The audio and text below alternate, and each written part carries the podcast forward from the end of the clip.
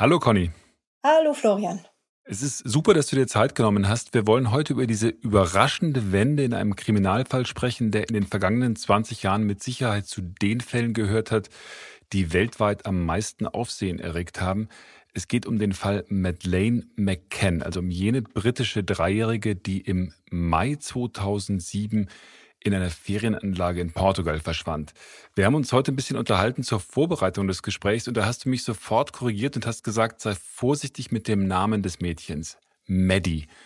Warum kann ich den nicht verwenden? Warum sollte ich den nicht verwenden? Warum sollte ich da vorsichtig sein? Ja, also ich habe ja die Eltern im Jahr 2011 getroffen für ein längeres Gespräch und da ist äh, relativ schnell, man unterhält sich ja dann so und ich habe dann eben auch diesen Namen Maddie genannt, äh, der sicherlich vielen eher bekannt ist als Madeline und die Eltern haben direkt gesagt, wissen Sie, wir haben unsere Tochter nie so genannt. Ähm, wir haben unsere Tochter immer Madeline genannt. Wir haben keinen Spitznamen für sie benutzt. Also diese, diese Maddie war eine Erfindung der britischen Boulevardmedien. Und für die Eltern ist Maddie nicht ihre Tochter. Und seitdem habe ich mir halt auch angewöhnt, äh, von Madeleine McCann zu sprechen. Ja, das ist super. Also das, das wusste ich nicht, das äh, ist mir auch neu, aber ich werde darauf achten. Entschuldige, wenn ich hin und wieder dann in dem Gespräch trotzdem noch zu Maddie, dann kannst du sofort mir einen draufschlagen. Aber die, ähm, das ist wirklich wichtig zu wissen. Ähm, in, den vergangenen, in der vergangenen Woche ist ja bekannt geworden, dass die Staatsanwaltschaft in Braunschweig jetzt gegen den Deutschen ermittelt. Das war ja die große Sensation. Mhm. Äh, es geht ja um diesen 43, 43 Jahre alten Christian B., der schon ähm, mehrfach wegen Sexualstraftaten verurteilt worden ist, auch an Kindern vorbestraft ist und derzeit in Kiel in Haft sitzt. Äh, ja. Die Sensation ist ja jetzt, dass es einen konkreten Verdächtigen gibt. Ähm, Beweise gibt es aber noch nicht so richtig stichhaltige, ne? Genau, also es gibt äh, erste Indizien, die ihn mit äh, dem mit Praia da Luz, da hat er äh, über zwölf Jahre gelebt, ähm, aber eben auch ganz konkret äh, mit dem Resort, wo die McCanns gelebt haben in diesem Urlaub, äh, verbinden. Und ähm, er, er soll da gesichtet worden sein, er ist erkannt worden. Ähm, in den Tagen vor dem Verschwinden von Maddie hat man ihn dort wohl gesehen. Da gibt es Hinweise darauf, dass er da auch einem Phantombild ähnlich sieht, das äh, unmittelbar nach dem, nach dem Verschwinden erstellt wurde. Und es gibt eben Indizien, ähm, die ihn, und da hat die Polizei nicht alles herausgegeben. Also sie sucht ja zum Beispiel nach zwei Autos, einem auberginefarbenen Jaguar und einem ähm, weiß-gelben äh, VW äh, äh, Kastenwagen. Äh, nee, nicht Kastenwagen, sondern ähm, äh, so, so, so, so, so ein äh, ähm, so ein, Bulli, so, so ein Bulli, so ne? Bulli, so, genau, ja, Entschuldigung. Genau. Mir fehlte gerade das Wort. Ja, ein VW, ein VW-Bulli. Und da soll, also zumindest wurde das angedeutet, da sollen auch Spuren drin gefunden worden sein. Das ist aber nicht näher ausgeführt worden. Mhm. Und ähm, also es gibt, und, und das Wichtigste ist, dass eine Handynummer, die, von der die, die Polizei ausgeht, dass die zu dieser Zeit ihm gehört hat, also dass er die benutzt hat, die ist unmittelbar vor dem Verschwinden von Madeline in der Nähe des Resorts geortet worden. Also da gibt es ja Handylisten und die äh, waren eben in den Akten oder sind in den Akten vorhanden. Und da scheint die äh, britische Polizei Scotland Yard scheint diese ähm, diese Handynummern eben gefunden zu haben, unmittelbar äh, vor dem Verschwinden von Madeline. Ähm, mhm. Und das sind natürlich schon äh, Indizien, die zeigen, dass er zumindest in der Nähe war, dass er eben ähm, als, als Person von Interesse ist. Aber die, die Beweise, die ihn wirklich äh, überführen würden, die gibt es wohl offensichtlich noch nicht, weil die Staatsanwaltschaft ihn eben auch noch nicht angeklagt hat. Und äh, deswegen denke ich, ist auch die Polizei jetzt äh, in die Akten, Aktenzeichen XY-Sendung gegangen. Mhm. Vielleicht können wir den Fall gleich mal so ein bisschen aufdröseln, um zu verstehen, wie das, was du gerade auch erzählt hast, einzuordnen ist. Also warum das jetzt besonders ist und wie das auch, sagen wir mal, in die äh, ja fast schon also über ein Jahrzehnt währenden Ermittlungen einzuordnen ist. Du hast ja den Fall seit 2007 verfolgt, als das passiert ist. Heute leitest du beim Stern das Auslandsressort, aber damals warst du Korrespondentin in Großbritannien, also Madeleines Heimat und hast immer wieder zu dem Fall recherchiert und immer wieder darüber geschrieben und wie du hast ja auch schon erwähnt, hast die Eltern getroffen. Hast du eigentlich je geglaubt, dass sich in diesem Fall noch etwas tut, dass sich da noch mal was bewegt nach all der Zeit der Stille? Nein, also ich muss sagen, in den, in den letzten Jahren, es gab ja immer wieder Verdächtige, es gab immer wieder ähm, Gerüchte, die da aufkamen, wobei man sagen muss, der Unterschied ist eben jetzt, dass es das erste Mal wirklich von Ermittlungsbehörden ein Name eines Mannes genannt wurde. Vorher waren es eben immer nur Gerüchte. Und irgendwann hat man eben gedacht, naja, das, jetzt sind es zehn Jahre her, jetzt sind es äh, zwölf und jetzt eben äh, 13 Jahre. Ähm, und das Wichtigste ist, es ist damals so viel versäumt worden am Anfang. Also beispielsweise ist das Apartment, aus dem Maddie verschwunden ist, ähm, ist erst Wochen später wirklich intensiv forensisch untersucht worden. Und, und es ist einfach so, dass natürlich je, je, je weniger konkrete Anhaltspunkte man hat, desto weniger Möglichkeiten gibt es auch jemanden noch zu überführen.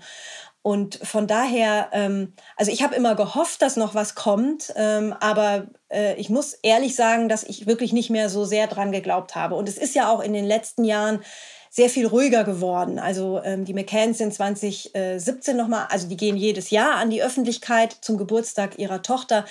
Aber es ist ja auch um, um die McCanns auch ruhiger geworden. Also sie hatten auch nicht mehr so viele Anlässe, an die Öffentlichkeit zu gehen und zu sagen, äh, bitte schaut hier noch mal genauer nach und bitte, äh, das hier ist noch etwas, worauf man bitte achten muss. Wir müssen noch weiter nach unserer Tochter suchen.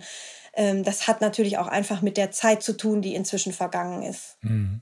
Vielleicht können wir noch mal über diesen 3. Mai 2007 sprechen, an dem ähm, Madeleine verschwunden ist. Also es war die Eltern, das sind Kate und Gary heißen die, sind beides Ärzte, waren dort mit ihr, mit Madeleine und den beiden jüngeren Geschwistern, das sind ja Zwillinge, glaube ich, ähm, dort zum Urlaub, richtig? Und in diesem Ferienort Praia da Luz an der Algarve. Genau. Und dann ja. waren sie, waren sie, vielleicht kannst du die Situation noch mal schildern, was an diesem Abend dann passiert ist, zumindest soweit wir das bisher rekonstruieren können und wissen. Ja, die äh, McCanns waren mit, äh, genau, das sind äh, die jüngeren Geschwister von Madeline und Madeline selber, ähm, waren sie dort mit einer Gruppe von Freunden äh, im Urlaub. Und ähm, das muss eine, äh, die waren da in diesem Resort, das ist ein Resort in einer, in einer äh, kleinen, äh, relativ kleinen Stadt, die aber eben viele Urlauber hat, aber es war die Vorsaison, es war ja im Mai erst. Und äh, eben mit kleinen Kindern. Und die waren den ganzen Tag über, waren die Kinder ähm, äh, waren die halt unterwegs, haben Sachen gemacht. Die Kinder waren da in, der, in dem Kinderclub dort vor Ort. Die Eltern haben Tennis gespielt. Dann haben sie nachmittags mit den Kindern was unternommen. Und abends hatten sie sich halt äh, mit den anderen Leuten dort, die teilweise auch mit Eltern, äh, mit, mit Kindern dort waren, also auch Eltern waren, ihren Freunden hatten die sich ein System überlegt. Es gab in dem Club eine Babysitting-Möglichkeit, aber die bestand darin, dass man die Kinder in einer Krippe zum Schlafen legt und sie dann später abholt. Also entweder mhm. aufweckt und dann wieder zurück in das eigene Apartment holt oder ähm, sie schlafend dann zum Apartment bringt. Und das wollten die McCanns nicht, sondern sie haben ihre Kinder selber zu Bett gebracht in ihrem Ferienapartment, das in einem Erdgeschoss, also das im Erdgeschoss lag, ähm, mit dem Blick äh, auf, von einem Fenster auf den Parkplatz, also nach draußen mhm. von dem Resort. Und dann sind sie, haben sie die Kinder ins Bett gebracht ähm, und sind dann gegen, ich glaube, so 20.30 Uhr oder so, sind sie dann Richtung der Tapas-Bar, die in diesem Resort am Pool lag. Und man kann von der Tapas-Bar schon das Apartment noch sehen, aber man hat ja jetzt nicht, ein, äh, das ist nicht direkt nebenan, es ist schon ein bisschen weiter weg. Aber Gary McCann hat dann hinterher auch mir im Interview gesagt, wenn wir gewusst hätten, was passiert und und dann hätten wir das natürlich nicht gemacht. Und wenn wir nur Klar. eine Sekunde damals gedacht hätten, da passt, das ist irgendwie komisch und ist doch nicht ganz wohl dabei, dann hätten wir es auch nicht gemacht. Aber als wir entschieden haben, und wir haben das ja mehrere Abende hintereinander, die ganze Zeit, wo sie schon da waren, haben wir das so geregelt. Und, ähm, und die sind dann immer, jede halbe Stunde ist einer von dieser Gruppe in die äh, zwei Apartments, wo Kinder waren, gegangen und haben geguckt, ob die Kinder noch schlafen, ob alles in Ordnung ist und ist dann wieder zurückgekehrt. Und, ähm, und Gary McCann hat gesagt, für uns war das so, als wenn wir draußen im Garten essen, während die Kinder oben im Schlafzimmer bei uns zu Hause schlafen. Ja. Und, ähm, und die sind halt, wie, dann wie gesagt, immer regelmäßig im Halbstundenabstand da wieder zurückgegangen. Und ähm, Gary McCann ist dann zurückgekommen und hat, äh, hat gecheckt. Äh, da war Madeline noch im Bett. Er hat sie auch gesehen. Er hat dann später immer gesagt, vielleicht war der Entführer dann schon in der Wohnung und hat da irgendwo sich versteckt, als ich da reingegangen bin, weil ich die Kinder nicht wecken wollte, habe ich natürlich nicht überall irgendwie Türen auf und zu gemacht und nicht, also er hatte ja auch keinen Verdacht oder sowas damals, da war ja noch alles in Ordnung. Und ähm, er hat Madeline also noch gesehen und ähm, dann kam ein Freund von ihnen, der hat im Grunde nur die Zwillinge gesehen, weil er nur ganz kurz ins Zimmer geguckt hat, ob sich da was regt und ist dann direkt wieder raus aus dem Apartment. Und dann um 10 Uhr ist Kate McCann äh, äh gegangen und hat nachgeschaut, was mit den Kindern ist. Und die hat gesehen, dass Madeline nicht mehr da ist. Und gleichzeitig gab es einen Luftzug durch das Apartment. Äh, eine Tür ist zugeknallt und dann hat sie entdeckt, dass dieses Fenster zum Parkplatz auf ist. Und das hatten sie natürlich nicht aufgelassen, als sie die Kinder zu Bett gelegt haben. Sie hatten da eine so, eine, so ein Rollo so eine, äh, runtergelassen, äh, so, so das auch geschützt war. Und das Rollo war hoch und das Fenster war auf. Und Madeline war weg und die, äh, die Kuschelkatze, die sie hat, also ihr Lieblingsstofftier, lag noch auf dem Bett. Und, und äh, Kate McCann ist dann sofort in, in, in Panik verfallen. Das erzählt sie auch so, weil, weil Madeline halt äh, nicht kein Kind war, das irgendwie nachts aufstand und herumwanderte. Sie hat dann überall im Apartment gesucht und ist dann halt runtergestürzt und hat eben äh, die anderen äh, alarmiert und hat halt gesagt, Kate ist weg. Und dann hat sie auch äh, einen, äh, hat sie etwas gesagt, wo sie selber sagt, sie haben sie genommen oder und das wurde ihr später dann ausgelegt, woher wollte sie das in dem Moment schon wissen. Aber sie sagte halt, die, die, das ganze Szenario in diesem Apartment war so, dass sie irgendwie das Gespür hatte, da war jemand drin gewesen. Mhm. Die hatten die Verandatür Richtung, äh, also Richtung sozusagen innen äh, Pool und, und dem Innenbereich dieses Resorts, dem offenen, hatten sie offen gelassen, um dann eben schnell rein und raus zu gehen beim Checken. Also das heißt, man konnte in dieses Apartment gehen, ohne eben einbrechen zu müssen in dem Sinne. Man musste nur die Terrassentür oder die Verandatür da aufziehen. Und, ähm, und dann begann halt, also dann, dann haben sie eben angefangen zu suchen, überall im Resort. Sie haben geguckt, ob Madeline doch vielleicht aufgestanden ist, sie gesucht hat irgendwo. Und äh, das Mädchen blieb halt verschwunden. Dann haben sie die Polizei benachrichtigt. Und ähm, nach Aussagen von den Eltern war halt die Polizei sehr, also nach ihrem Gefühl sehr lange ging sie davon immer noch aus, dass das Mädchen halt irgendwo ja sein muss und, mhm. und dass sie halt irgendwie sich irgendwo nur hin bewegt hat. Und dann wurde halt nach dem Mädchen einfach so gesucht, nicht polizeilich gesucht. Und das hat halt ähm, lange gedauert, bis dann am nächsten Tag begonnen wurde, wirklich systematisch nach, nach dem Mädchen zu suchen. Mhm. Und, ähm, und da waren die Eltern natürlich schon total, ähm, also schon in den schlimmsten Zuständen äh, in, in diesem Moment. Du, du hast ja gesagt, dass da in den ersten Tagen dann auch tatsächlich Sachen vernachlässigt worden sind. Also dass die Beweise, bestimmte Beweise nicht forensisch gesichert worden sind oder mögliche Beweise und dass das Fehler sind, die bis heute nachwirken. Was meinst du denn konkret damit? Also dass man dann die Polizei so später zugeholt hat oder was waren da noch für Fehler, die da gemacht worden sind? Also ich glaube, man kann der Polizei vor Ort nicht vorwerfen, dass die erstmal davon ausgegangen sind, dass sich das Mädchen wiederfinden wird. Also mhm. ich glaube, das ist die normale Reaktion. Äh, ein kleines Kind, die äh, Madeline war, war drei, die hätte irgendwo hinlaufen können oder so. Aber als dann klar wurde, dass man das Kind eben jetzt nicht findet, dass es wirklich weg ist ähm, und, und eben diese Situation dieses geöffneten Fensters und die Aussagen, Aussagen der Eltern. Also es gibt eben ähm, zum Beispiel in Amerika ein System für verschwundene Kinder, ähm, was ausgelöst werden kann, wenn es nur den geringsten Verdacht gibt, dass es da irgendwie Foul Play, also dass irgendwas passiert ist, was nicht äh, mit normalem irgendwie Abhauen von Kindern, das wäre dann bei älteren Kindern oder eben einfach einem, einem einem äh, verlaufenden Kind oder so äh, zusammenhängt, sondern irgendwelche äh, ähm, ja, irgendetwas von Dritten, die da was mit zu tun haben könnten. Mhm. Und das ist ein, ein, ein Warnsystem. Und da gibt es den sogenannten Amber Alert. Und wenn der gezogen wird und bei kleinen Kindern wird das natürlich schon relativ früh gezogen, dann werden alle möglichen Dinge in Bewegung gesetzt.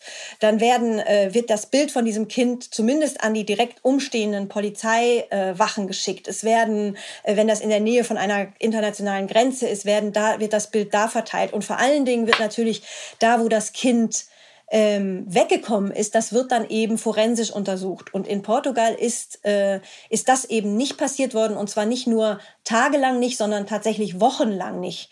Also ähm, soweit ich das gehört habe, haben dann da, nachdem die McCanns da, die sind ja dann auch lange in Praia da Luz geblieben und sind dann irgendwann auch äh, relativ schnell aus diesem äh, Resort ausgezogen in eine Ferienwohnung, die sie gemietet hatten.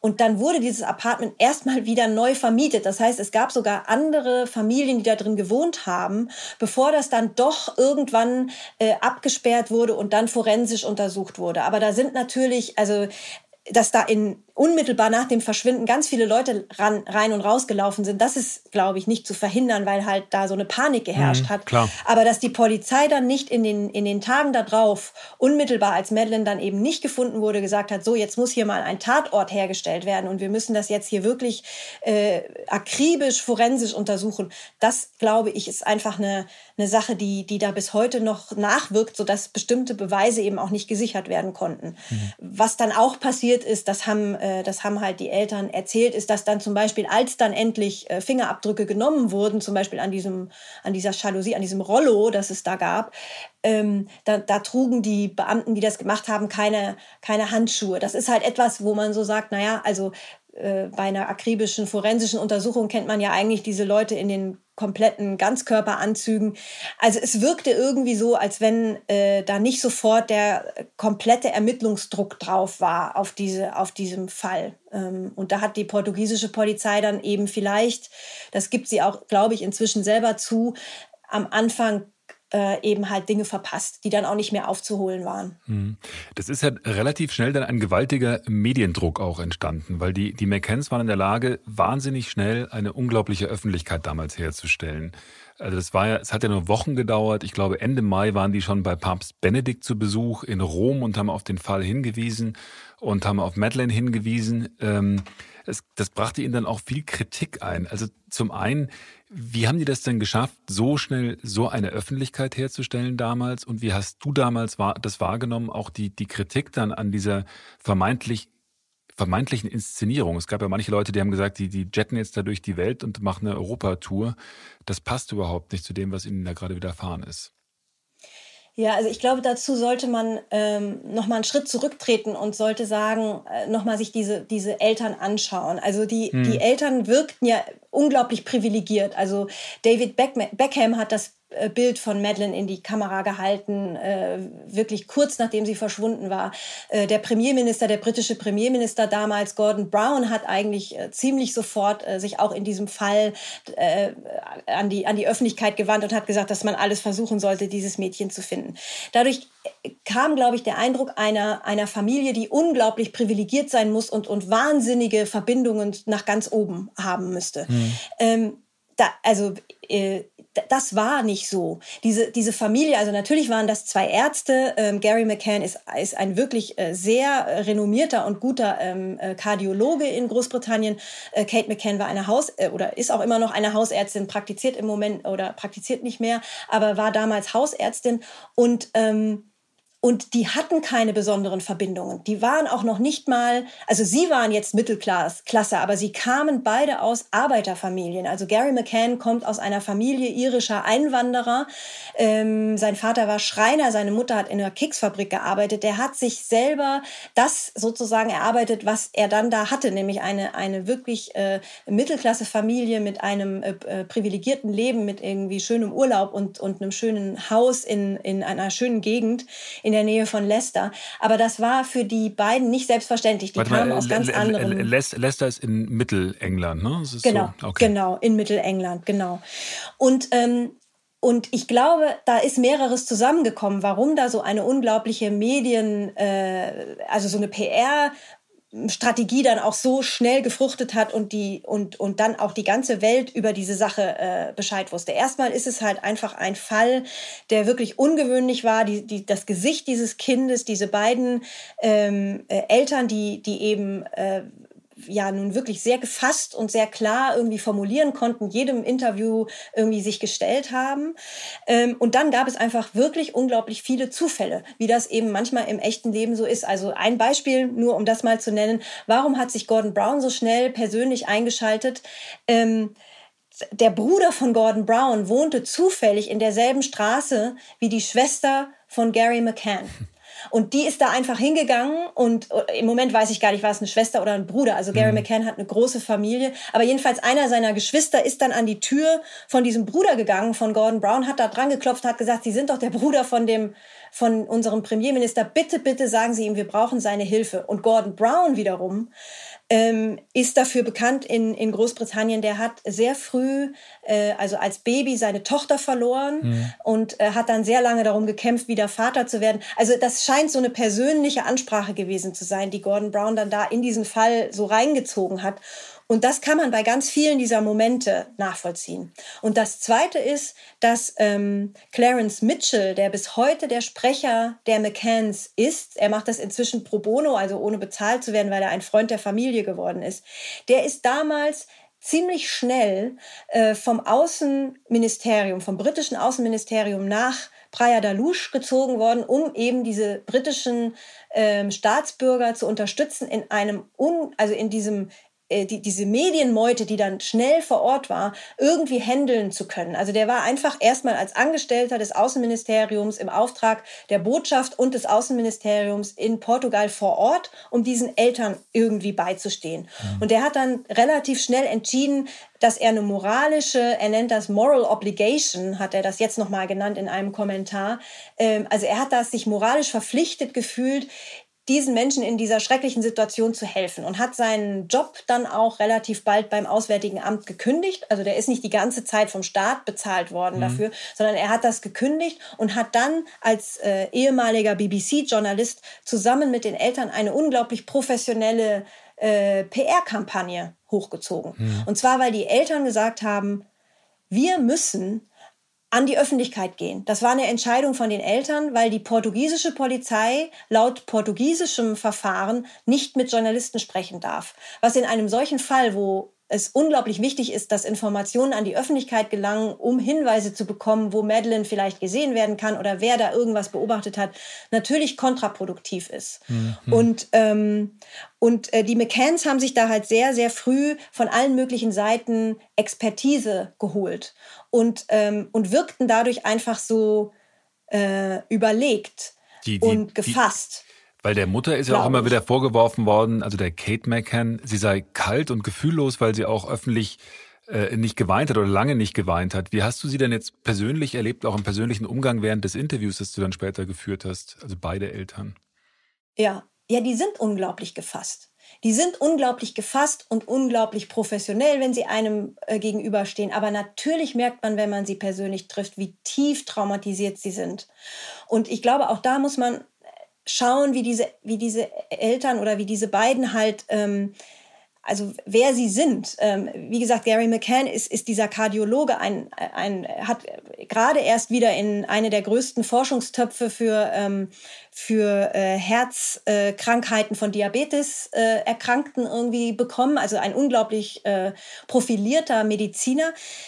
Und ich glaube, also das ist jetzt meine Einschätzung, ich glaube, so ein Mann ist halt sein ganzes Leben, hat er durch harte Arbeit Erfolge bekommen. Und er, der ist dadurch, der, der plant und, und hat Strategien. Und wenn der ein Problem sieht, dann organisiert er und dann geht er einen Schritt weiter und räumt dieses Problem aus dem Weg. Mhm. Und damals war das halt, seine Tochter war weg. Und das Einzige, wie der sich sozusagen dieser Situation stellen konnte, ohne komplett zusammenzubrechen, war, indem er Pläne gemacht hat und Strategien und noch einen Schritt und das muss jetzt getan werden und hier muss ich was tun. Und das merkt man dem auch an. Also der will immer irgendwie, der will was tun, der will, dass was passiert. Und so kann der damit umgehen mit so einer Situation.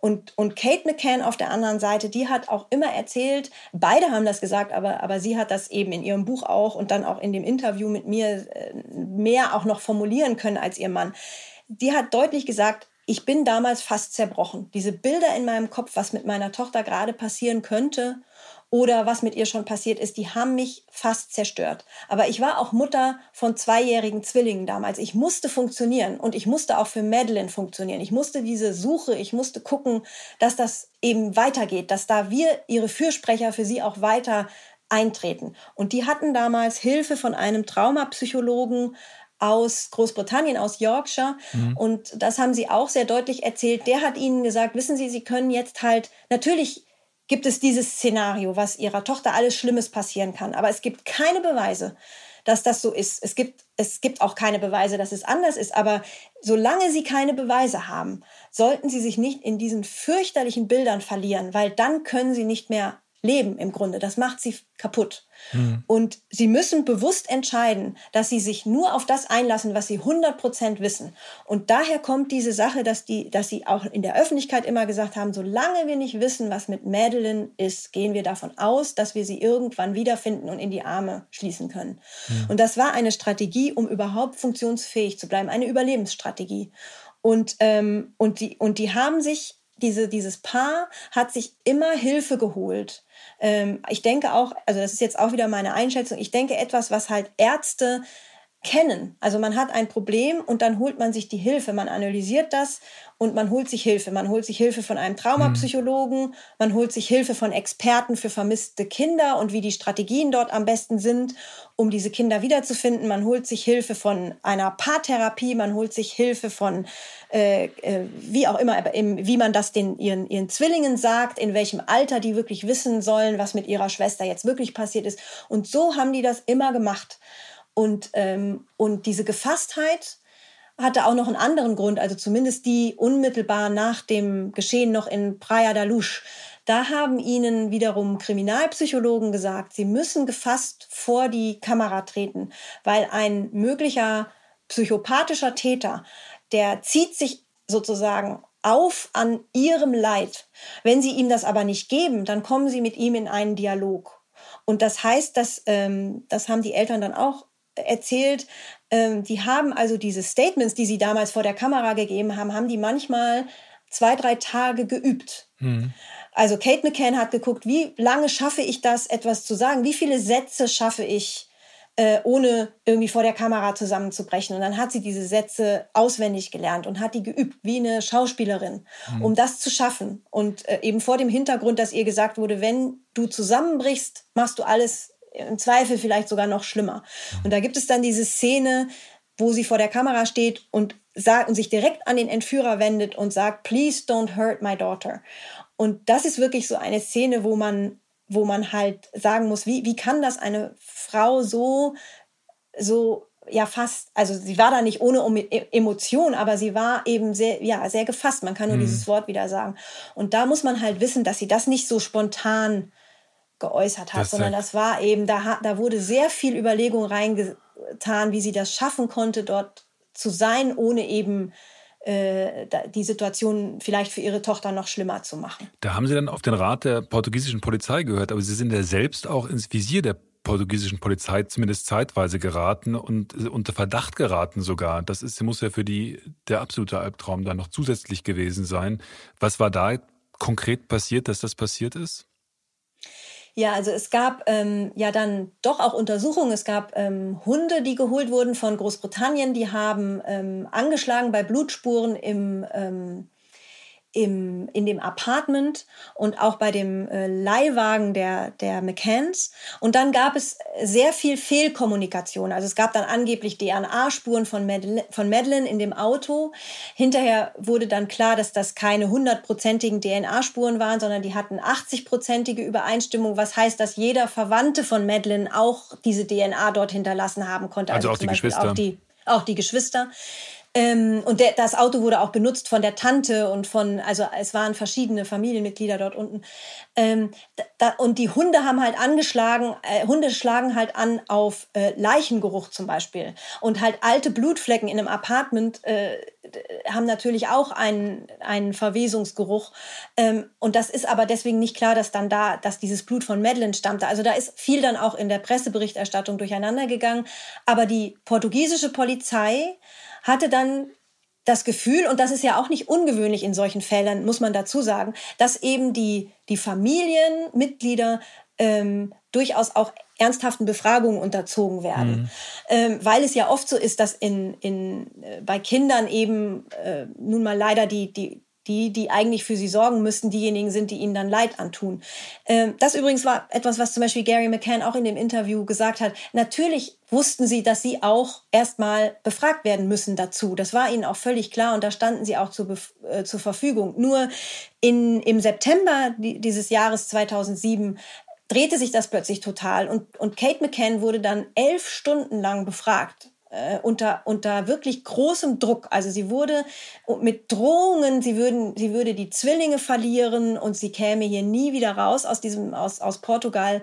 Ähm, wurde sie unter Druck gesetzt zu gestehen, dass in Wirklichkeit etwas schiefgelaufen ist, mit, äh, mit Madeline. Also es gab da Gerüchte, das hat die Polizei wohl auch als, als Theorie verfolgt, dass sie als Ärzte ihre Kinder da abends halt sediert haben, mhm. damit sie in Ruhe essen können, dass da was schiefgelaufen ist und dann hätten sie irgendwie die Leiche ihrer Tochter entsorgt.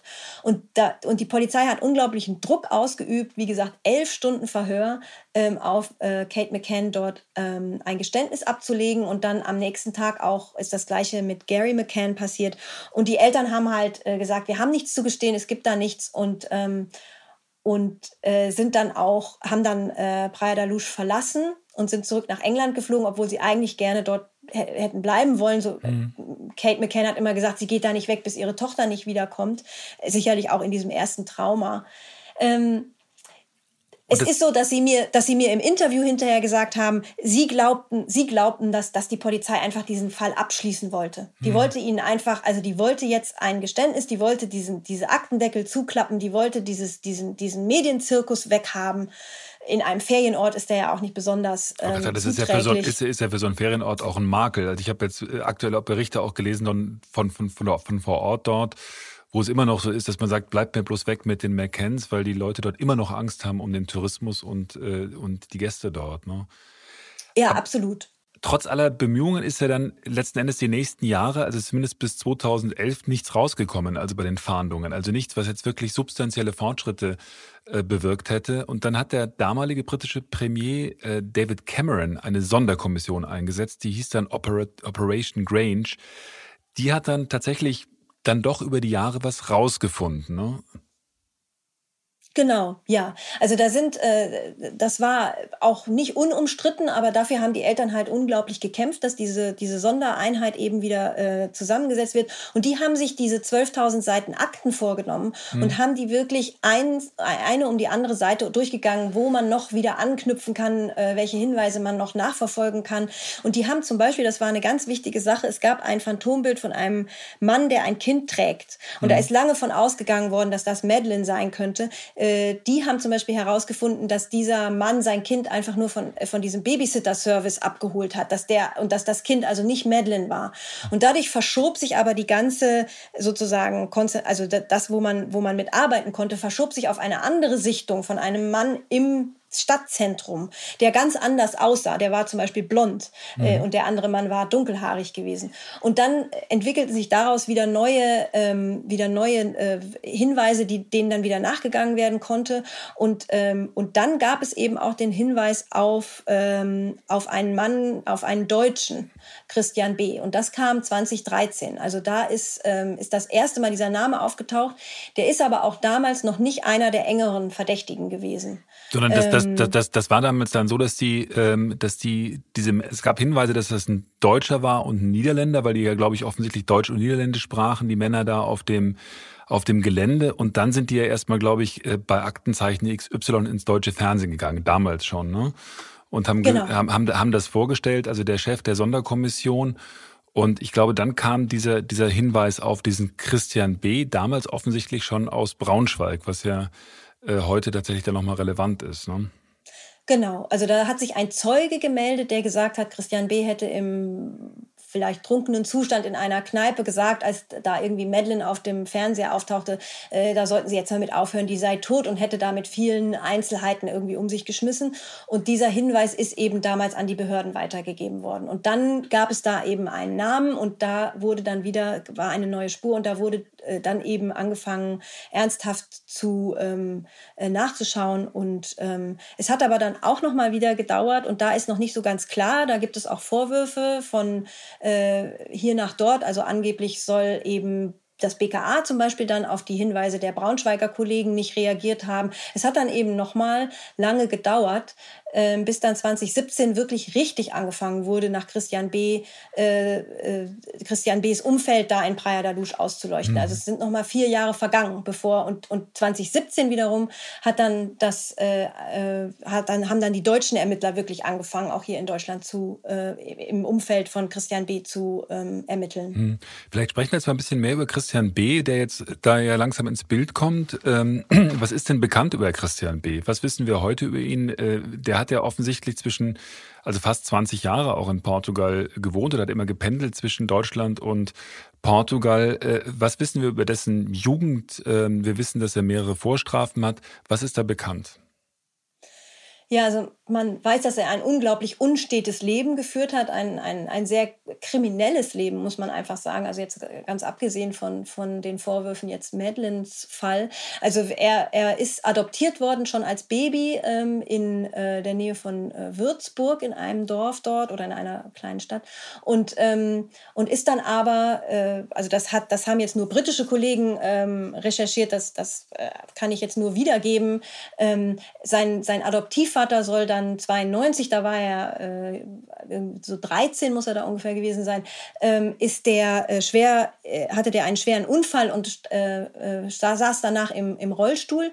Und ähm, da muss wohl, also die Mutter muss wohl dann Schwierigkeiten gehabt haben, mit äh, Christian B. umzugehen. Und er hat dann gelebt in einem äh, Heim für schwer erziehbare Jugendliche in Würzburg und ist dann schon aufgefallen mit ersten Diebstählen und dann auch ähm, äh, also kurze Zeit später dann ähm, mit den ersten äh, sexuellen Übergriffen auf äh, junge Kinder, also sechs- und neunjährige, äh, auf Spielplätzen. Also er hat sich da entblößt und ist dafür auch äh, zu einer Jugendstrafe verurteilt worden und ist dann aber mit 18 nach Portugal, äh, eben nach Praia da Luz, ähm, abgehauen im Grunde mit einer Freundin und hat dann da erstmal wild gecampt. Und das ist so ein bisschen auch dann, wie das Leben sich von diesem Mann äh, entwickelt hat. Also der hat dann 24 Jahre, 25 Jahre zwischen Praia da Luz und, und Deutschland ist der hin und her gependelt, lange Zeit in Praia da Luz geblieben, hat da in runter, heruntergekommenen Häusern gewohnt teilweise eben in diesem Campervan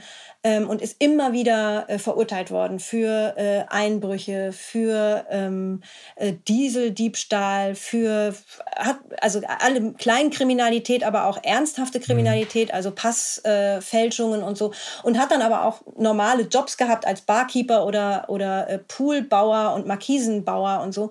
Ähm, und dann hat er 2005 ähm, äh, dafür ist er auch hier in Deutschland angeklagt worden und verurteilt. Das Urteil ist im Moment in der Revision. Hat er 2005 eine 72-jährige Amerikanerin, eine ähm, Urlauberin, dort unten fürchterlich vergewaltigt in mhm. ihrem Ferienapartment.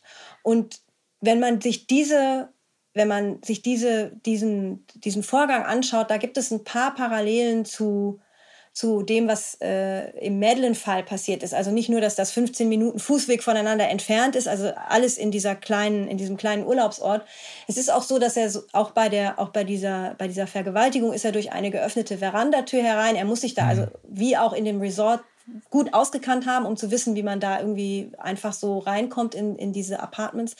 Und auch wie bei Madeleine gab es, war er wohl Teil der, der Verdächtigen. Also er ist ja auch bei, bei Madeleine durchaus in diesen Akten der Polizei zu finden gew gewesen, ähm, auch in den allerersten Akten, die dann nach Scotland Yard gepackt wurden. Also diese portugiesischen, Aber, die portugiesischen Polizei hatte ihn dort vor Ort einfach auf dem Schirm, weil die wussten, das ist genau. jemand, der ist ein potenzieller Vergewaltiger und ist potenziell auch äh, äh, missbraucht Kinder, äh, also den sollten wir auf dem Schirm haben. Die haben das dann aber schlicht nicht weiter verfolgt in der Zeit. Genau. Also auch bei dieser schweren Vergewaltigung ist die, sind die Akten, ist der ganze Fall nach einem Jahr, wie bei Madeline, nach etwas mehr nach einem Jahr geschlossen worden und dann wird da auch nicht mehr weiter entmittelt.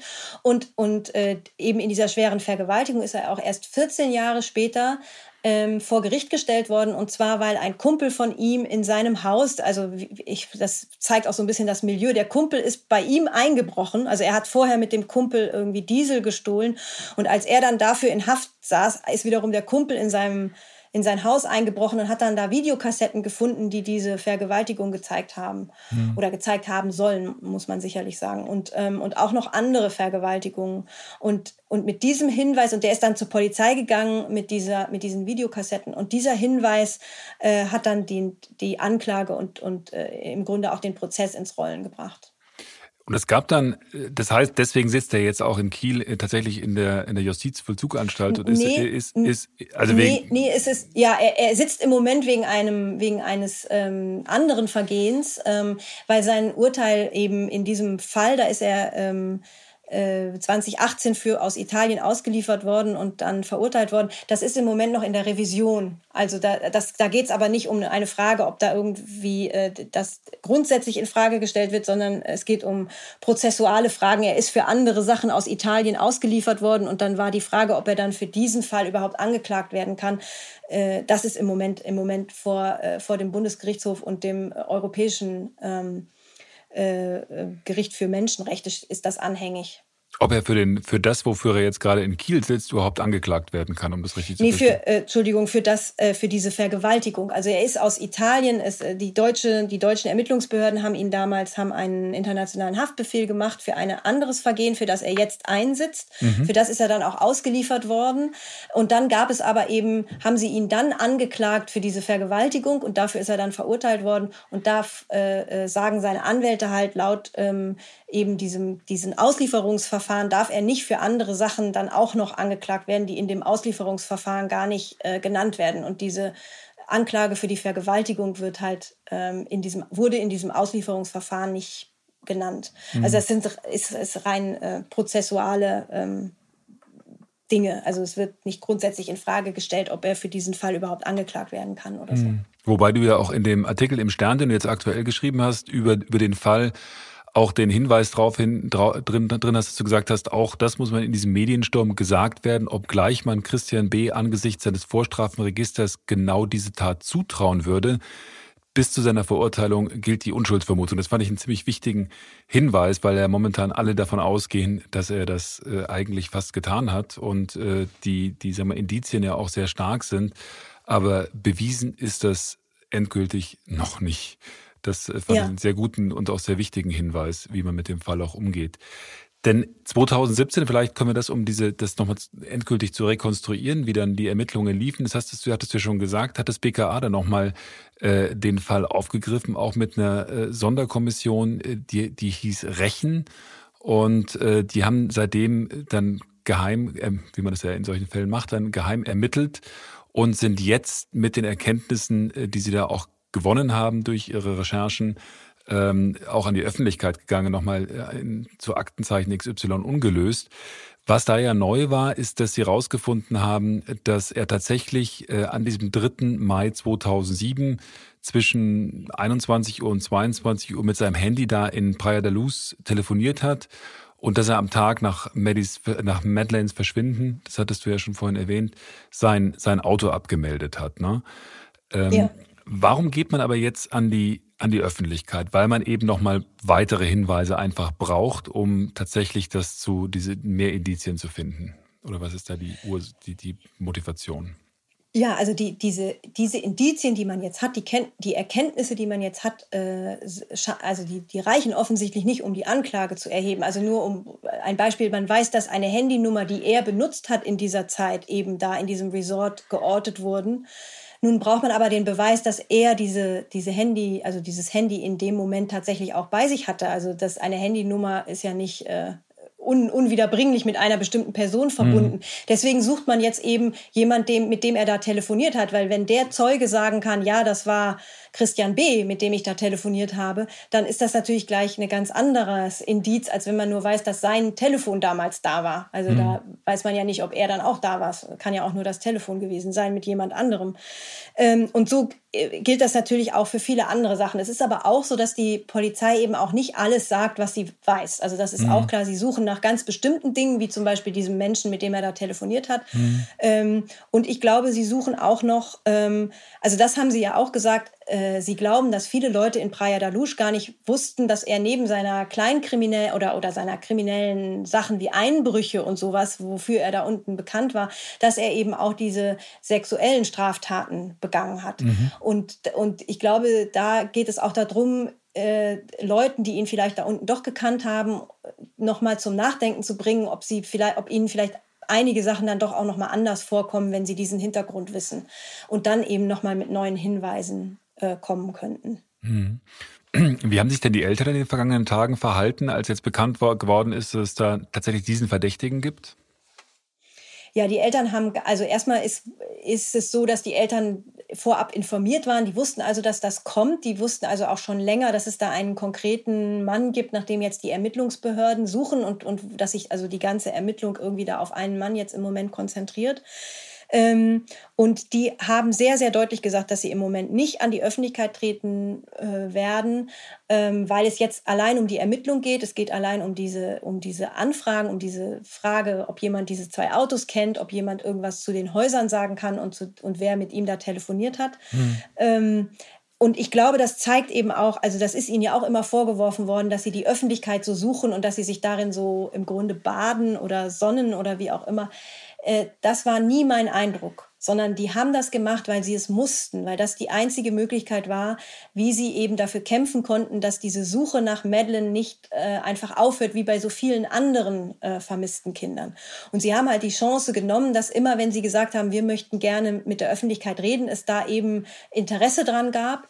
Und ich, meine Einschätzung ist, dass sie jetzt keinen also die, ich, ich glaube nicht, dass die McCanns irgendwann mal ein Interview geben werden, wie sie sich jetzt fühlen, einfach nur um zu der, der Welt mitzuteilen, was jetzt da durch ihren Kopf geht. Das, mhm. Es war immer nur die Notwendigkeit, das zu machen, auch da, dass ihr Innerstes nach, nach außen zu kehren, um halt die Aufmerksamkeit zu bekommen, um da auch Druck auszuüben, dass halt äh, auch die Ermittlungsbehörden sehen, dass da was gemacht werden muss. Mhm. Ähm, und ja. Du hast ja lange auch in Großbritannien gelebt und hast da, äh, warst da Korrespondentin. Wie hat denn die, die britische Presse jetzt über den Fall und diese neuen Ermittlungen berichtet? Ich meine, die britische Boulevardpresse ist ja immer ein spezieller Fall von Berichterstattung, wie die da dran gehen.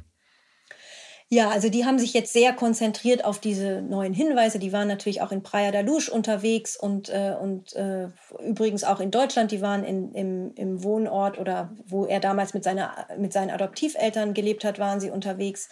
Ähm, und die sind jetzt, also sie sind schon ein bisschen zurückhaltender. Und was man auch ge gemerkt hat, ist, dass sie, ähm, dass es durchaus auch Kommentare gab, wo die, wo sich einige entschuldigt haben bei den Eltern. Also wo, wo auch so ein bisschen gesagt wurde, müssen wir nicht auch mal uns selber angucken, weil doch, wer hat nicht irgendwie gedacht, die sind doch schuldig, eben wegen, weil Kate McCann nicht so ist wie eine typische Mutter mhm. von einem verschwundenen Kind und so.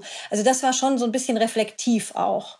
Ähm, das hat man schon gemerkt. Ansonsten hat man halt gemerkt, wie unterschiedlich äh, britische Medien umgehen mit so einem Fall, weil zum Beispiel da ist überhaupt keine, das ist aber auch immer so, ähm, Verdächtige werden da halt mit vollem Namen genannt und mit Bild. Das ist da gar, kein, gar keine Frage. Und sie hatten ungefähr einen halben Tag, so habe ich das beobachtet, haben sie sich an die BKA-Vorgaben äh, gehalten, die ja im Aktenzeichen XY äh, in dieser Sendung noch gar keinen Namen und eigentlich auch gar kein Bild von ihm gezeigt mhm. haben, soweit ich mich erinnere.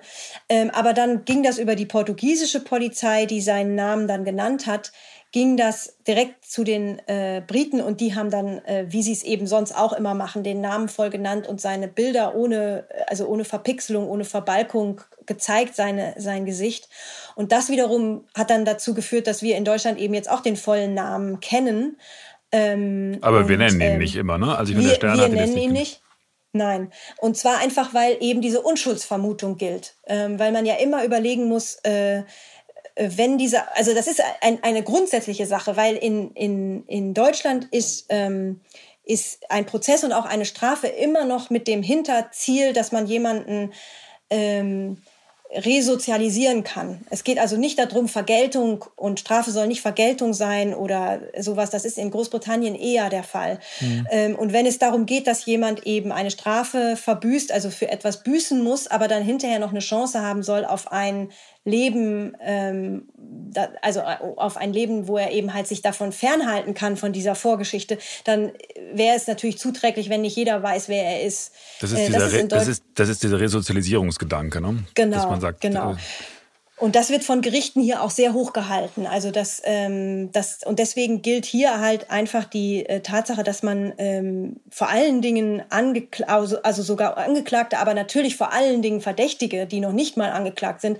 nicht mit vollem Namen nennt und so eben ihre Identität für alle äh, preisgibt. Mhm. Und das ist in Großbritannien anders. Also mhm. da ähm, äh, da wird eher damit argumentiert, wenn die Polizei schon in seinem Umfeld jetzt nach Hinweisen sucht, dann ist es natürlich viel besser, wenn jeder weiß, wer er ist, weil dann jeder ihn erkennt und jeder wirklich weiß, äh, wovon wir reden oder von wem wir reden und dann eben Hinweise dann auch äh, mehr und einfacher äh, gemacht werden können. Hm.